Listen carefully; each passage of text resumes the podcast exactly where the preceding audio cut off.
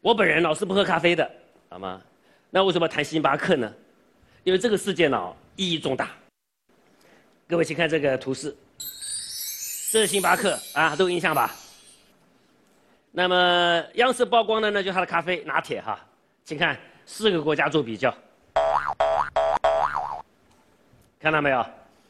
中国最贵，一百二十七块，再来呢英国，二十四块二，再来呢美国十九块九毛八，最后是印度十四块六毛，啊，那为什么这次我出来讲话呢？我就想告诉各位朋友啊。一个更可怕的事实是什么？知道吗？也就是说，美国衣食住行全部都不用便宜，各位知道吗？什么叫做执政为民？一个政府执政的目标是什么？就是为了藏富于民。什么叫藏富于民？让老百姓过得更富裕、更有尊严的日子。那你要藏富于民，两个办法吧？啊，第一个办法，增加收入，啊。那么这个办法呢，我们政府用的很多。最近这一年来啊，我们政府出台各种政策，但目前呢非常困难。原因很简单，因为中国的制造业陷入前所未有的困难。啊，在这种情况之下，要大幅度拉抬工资收入水平，恐怕很艰难。第二点呢，要大幅度的降低老百姓的生活支出跟生活成本。啊，那么今天呢？我就来谈谈如何降低生活成本。那么我们的生活是什么呢？就是衣食住行，对不对？我们一个个谈，先谈一，看看中美的差距。这是服装，对不对？我以耐克为例哈，出厂价九十二块，啊，在美国卖两百块，中国呢六百六十八块啊。也就是说，我们卖的价格啊是美国的三点四倍，也是百分之三百四十，就这个图里面所表现的。那么我们就在这个图上里面呢做了个比较。我把中国这个柱状体啊分成三块，蓝色的呢和美国一样，黄色的看到没有？百分之三十是什么？就是中国的税比美国重这么多，啊，因此我们售价呢也肯定高百分之三十五。但是啊还不够，为什么？还有百分之两百零五缺乏解释，这就是一个思路的问题了。这什么？这是美国政府啊，可以说是第一板斧，叫做控制定价权。什么叫控制定价权？举例，美国的厂商给中国代工厂下单的时候，比如说给富士康也好，给耐克的这个或者是这个六维斯的所谓的代工厂也好，都有个原则，把你的各种成本核算清楚。比如说。原料、人工、水电、税收等等，最后给你百分之五的利润，一直价格压得非常低。那以耐克为例，出厂价九十二块，你大概赚四块钱。那卖到美国呢，两百块，可以赚一百零八块。所以美国拿到了大头，可两百块谈价，他们讲也不贵，因为什么？中国是六百六十八块，好吗？那第二个方法。更有意思了，人为的、有意的制造中国代工厂的过剩产能，什么意思？比如说，我随便举例啊，比如列维斯，他有一千个订单，那刚好有两个代工厂，每个代工厂呢各有五百个订单的产能。按道理讲，我给你五百，给你五百，不是刚好吗？不，不可以。美国呢，一定先给第一个代工厂一千，一千个订单。然后第一个工厂兴奋了，马上增加产能到一千。然后呢，美国的厂商又给第二个代工厂一千个订单，他也激动了，也把产能一下拉到一千。最后发现，两个厂的产能加在一起两千呢。可是美国呢，只有一千个订单呢，这什么？这严重的产能过剩啊！那叫这两个代工厂怎么办？你要不要做生意了？要抢订单，对不对？很简单，降低价格。杀价竞争，搞到最后啊，中国这个代工啊，接近零利润，甚至负的利润。为什么？严重产能过剩。所以，所谓控制定价权呢，就这两个办法，使得中国代工厂生产产品卖到美国去之后非常的便宜。第二个呢，十，粮食，美国人吃的东西也不用便宜很多。请看这个图哈，左边是美国，右边是中国。我们中国粮食价格啊，就比美国多百分之五十。举例，小麦，一吨小麦呢，美国是一千七百块，我们大概是两千七百块，啊，那这什么意思啊？我们为什比别人多百分之五十啊？玉米呢，也是多百分之五十，这意义非常重大耶。比如说美国的养鸡好了，是吃玉米的，如果你的原材料价格玉米价格便宜的话呢？你的鸡肉价格也便宜，比我们便宜三分之一。那么这种关系啊，已经衬托出一个严重的后果，那就是美国的食粮食价格，甚至它的吃粮食的鸡、鸭、鱼、猪等等的牛等等都很便宜。为什么？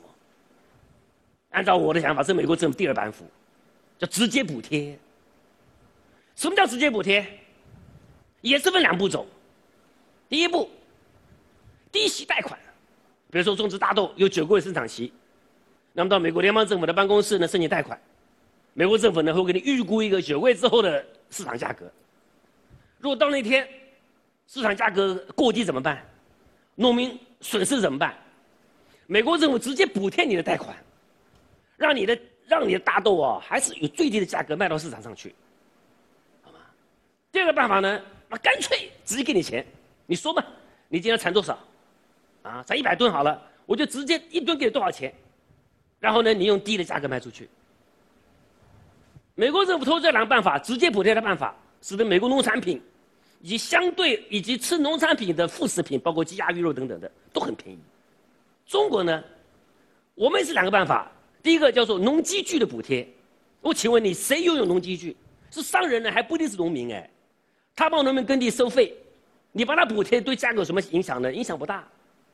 另外一个，保护价的收购，只要价格跌了以后呢，政府马上按照保护价来收购。你卖到市场也是保护价耶，比如说小麦一吨就是一两千七百块耶，谁付钱呢？我们付钱呢。所以这种所谓的保护价收购听起来是保护农民的，但是是谁买单呢？是全体老百姓买单，各位知道吗？因此我们农产品非常贵，比美国贵了百分之五十。然后呢，吃农产品的这些鸡鸭鱼等等、猪牛等等，也跟着贵。所以对于食而言的话，你发现美国政府第二板斧直接补贴，又使得美国的粮食价格是大幅下降。意思讲完了，讲住，也是大家最关心的啊，房地产啊。呃，今年十月份，复兴国际在纽约收购了。叫做第一大通曼哈顿大厦，好吧？收购价每一方平方米大概两万多块钱啊。那同时呢，李嘉诚在上海浦东呢，搞了个也所可能也要出手所谓的东方汇金大厦，那么差不多每一平方米呢六万多块，这什么意思啊？这个表示啊，同样在最大城市的商业地产项目，美国的价格是我们的百分之三十一，大概百分之三十左右了，啊。就是图里面所表示的啊，那红色那块是什么？就是比它多百分之七十，你猜这是什么？我们前一阵子做了很很多的调研啊，我想告诉各位，中国的地产总共要收十二种税跟五十六种费，各位知道吗？这加在一起啊，就占到了房地产价格的百分之七十，哎，刚好就这个价格。那么你们可能想问我，来，唐教授。为什么这几年房价涨这么快？数字说话。过去六十年到过去一百年，啊，我以美国过去一百年为例的话，啊，通货膨胀平均每年百分之三，房价涨幅呢差不多每一年平均百分之四左右，因此超过通货膨胀一个百分点。因此，在美国买房可以对抗通货膨胀。中国呢，过去十年，我们的。印钞票速度，每年平均百分之十八。当然了，统计局说，通膨胀每年百分之二啊啊。那这百分之十八什么意思？过去十年，北京、上海、广州、深圳，它的房价每年涨幅分别是北京百分之二十三，广州百分之二十一，啊，上海百分之十七，深圳百分之十四，平均在一起，你猜是多少？百分之十八点七五，接近百分之十九。这什么意思啊？这和美国一样啊，也就是说，房价涨幅啊，就是差不多百分之零点七或者一个百分点超过通货膨超超过政府印钞票的速度。也就是房价为什么会涨啊？因为钞票印的过多，导致严重通胀，老百姓买房子来避险，这是中国房价涨的最主要原因，和美国是一样的。那所以说，你要怎么样让房价下来？只有一个办法，那就是你不要乱印钞票，房价自然不会涨这么快。所以在美国买房，为什么便宜？因为这是美国政府第三板斧，是什么？控制通货膨胀，各位知道吗？同时呢，在控制税收。不要在房地产收太多的税，因此美国的房地产和我们相比，我们差三点七倍，老百姓住房难呐。第四个，行，买车子，我们讲两个名牌车吧，一个是凯迪拉克雷德六六点零型，好吧，一个是奔驰 S 三五零。凯迪拉克呢，在美国售价四十八万人民币，啊。奔驰三五零呢，在美国售价五十七万人民币，你猜它卖到中国多少钱？一百五十万。为什么？第一个原因，我们中国人呢，怎么样？他妈人傻钱多，我告诉你。啊，举个例子，大众汽车，每一台车的利润，中国地区利润三千欧元，其他地区呢一千八，真是人傻钱多。我们根本不知道如何降低我们所谓的这个行的成本，如何降低汽车价格，我们是搞不清楚的。我们的价格是美国的百分之三百，那个价格里面呢，我们算了一下，包括什么关税啦、什么增值税啦、消费税的话，差不多可以解释百分之五十四的差距，就是黄色那一块。可是还是不够啊，还有百分之一百四十六红色那一块缺乏解释。那么这块呢，就是我刚刚讲的，啊，人傻钱多是个原因。第二个呢，请你记住，中国根本就没有高端豪华车的这个这个呃本土品牌。我们的豪华车都是都是国外的，凯迪拉克也好，奔驰也好，宝马也好，他们是联合垄断，在中国同时提高价格，我们绝对没有办法竞争。另外一个原因，也是二零零五年我们商务部出台的办法，叫做。叫做总代理制度，要有个总总经销商、总代理商，在这个城市里面呢设点。表面上的好处什么？可以这个保证服务品质，缺点什么？各位猜一下，那就是给了他一个销售垄断的空间。各位知道吗？我请问你，任何一个城市四 S 店，谁敢降价出销售啊？没有一个敢的。因此，中国的豪华车市场啊，或者汽车市场呢，根本就是一个国内的总代理商又进行垄断。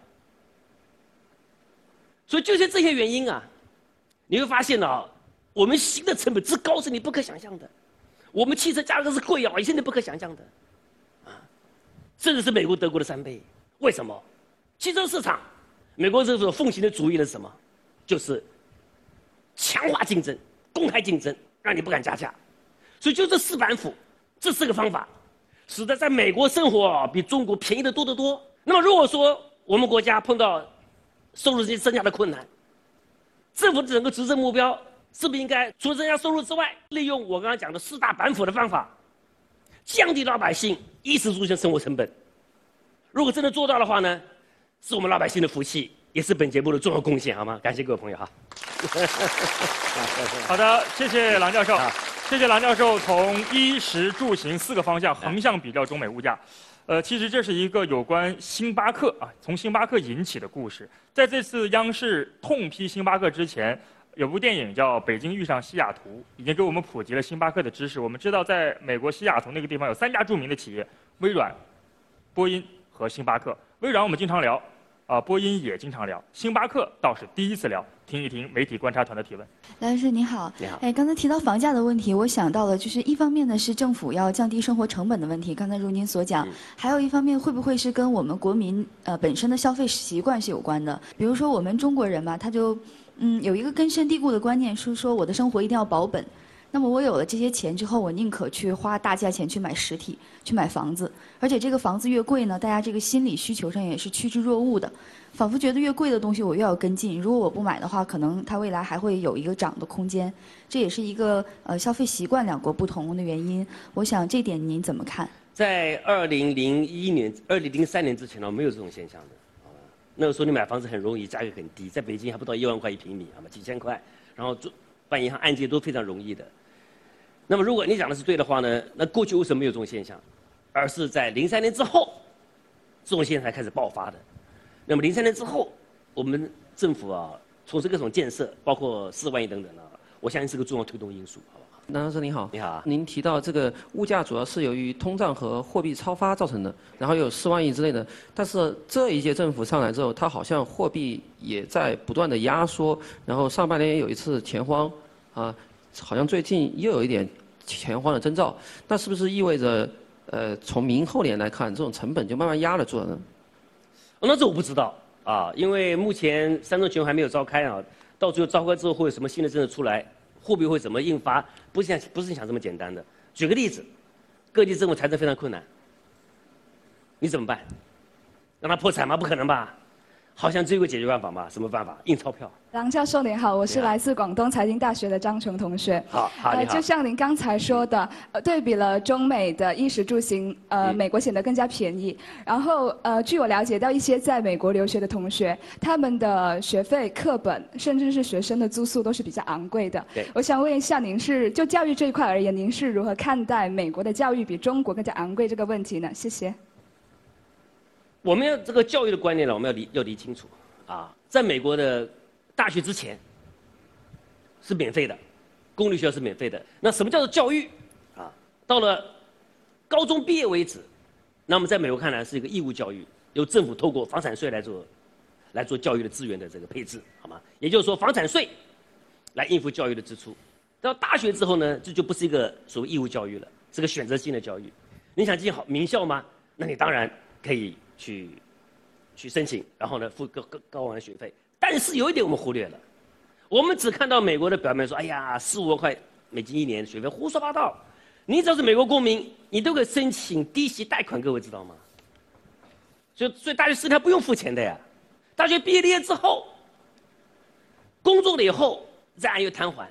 所以说看起来美国大学就很贵，其实呢一点都不贵。为什么？它最好的按揭制度，最好贷款制度，让美国想念大学的人人人可以读大学，这才是美国教育制度的这可贵之处。